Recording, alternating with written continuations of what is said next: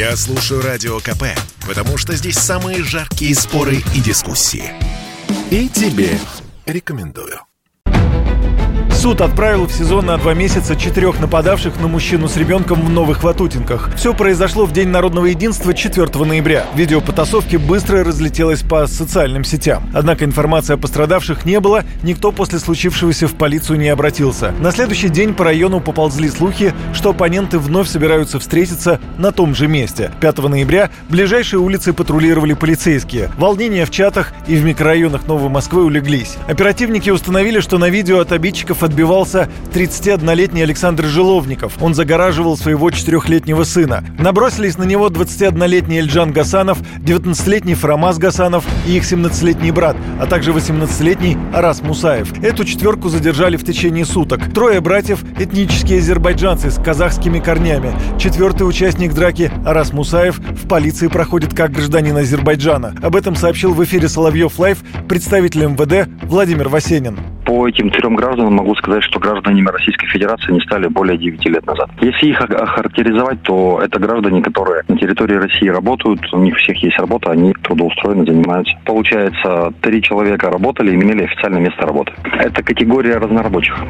Дмитрий Песков прокомментировал дело нападения на отца с маленьким ребенком. Пресс-секретарь президента заявил, что не видит в произошедшем угрозы для нацполитики внутри страны, так как все нападавшие – граждане России.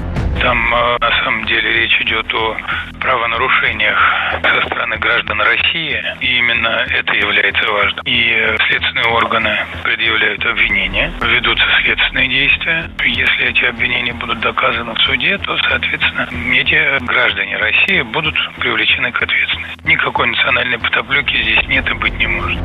Сначала полиция возбудила уголовное дело о хулиганстве, совершенной группой лиц. Статья предусматривает штраф или до 7 лет колонии. Однако председатель Следственного комитета России Александр Бастрыкин после резонанса в соцсетях поручил сотрудникам переквалифицировать обвинения. За вынесением меры пресечения следил корреспондент радио «Комсомольская правда» Андрей Абрамов. Суд отправил в СИЗО троих братьев Гасановых и их подельника Араза Аяз Аглы Мусаева.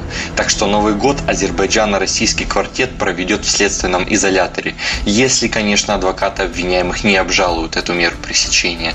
Защитники настаивают на домашнем аресте или подписке о невыезде для парней. Однако четверку обвиняют в особо тяжкой статье – покушение на убийство двух или более человек, в том числе малолетнего. Так что вряд ли Фемида решится облегчить условия содержания обвиняемых. При этом защитники не теряют надежды изменить квалификацию дела, то есть сделать так, чтобы компанию судили не за покушение на убийство, а за хулиганство. Андрей Абрамов, Комсомольская правда. За такое преступление грозит срок вплоть до пожизненного лишения свободы. Братья Гасановы и их товарищ сознали, что участвовали в драке. Жиловников обидчиков тоже опознал. Их адвокат Роман Масютенко настаивает, что обвиняемые сами стали жертвами хулиганства. В конфликте участвовал еще один человек – 24-летний друг Жиловникова Никита Уткин. По версии защитника, Жиловников и Уткин первыми начали оскорблять Гасановых. Кто-то из них бросил в младшего брата бутылку пива и разбил парню телефон. Об этом говорит адвокат адвокат задержанных Роман Масютенко. Никакого покушения на убийство не было, никакой цели, никакого сбора по этому поводу не было у них. Имел место просто ну, бытовой конфликт. Соответственно, вину они в этом не признали, полностью отрицают, ее отрицать. Ножа у них не было.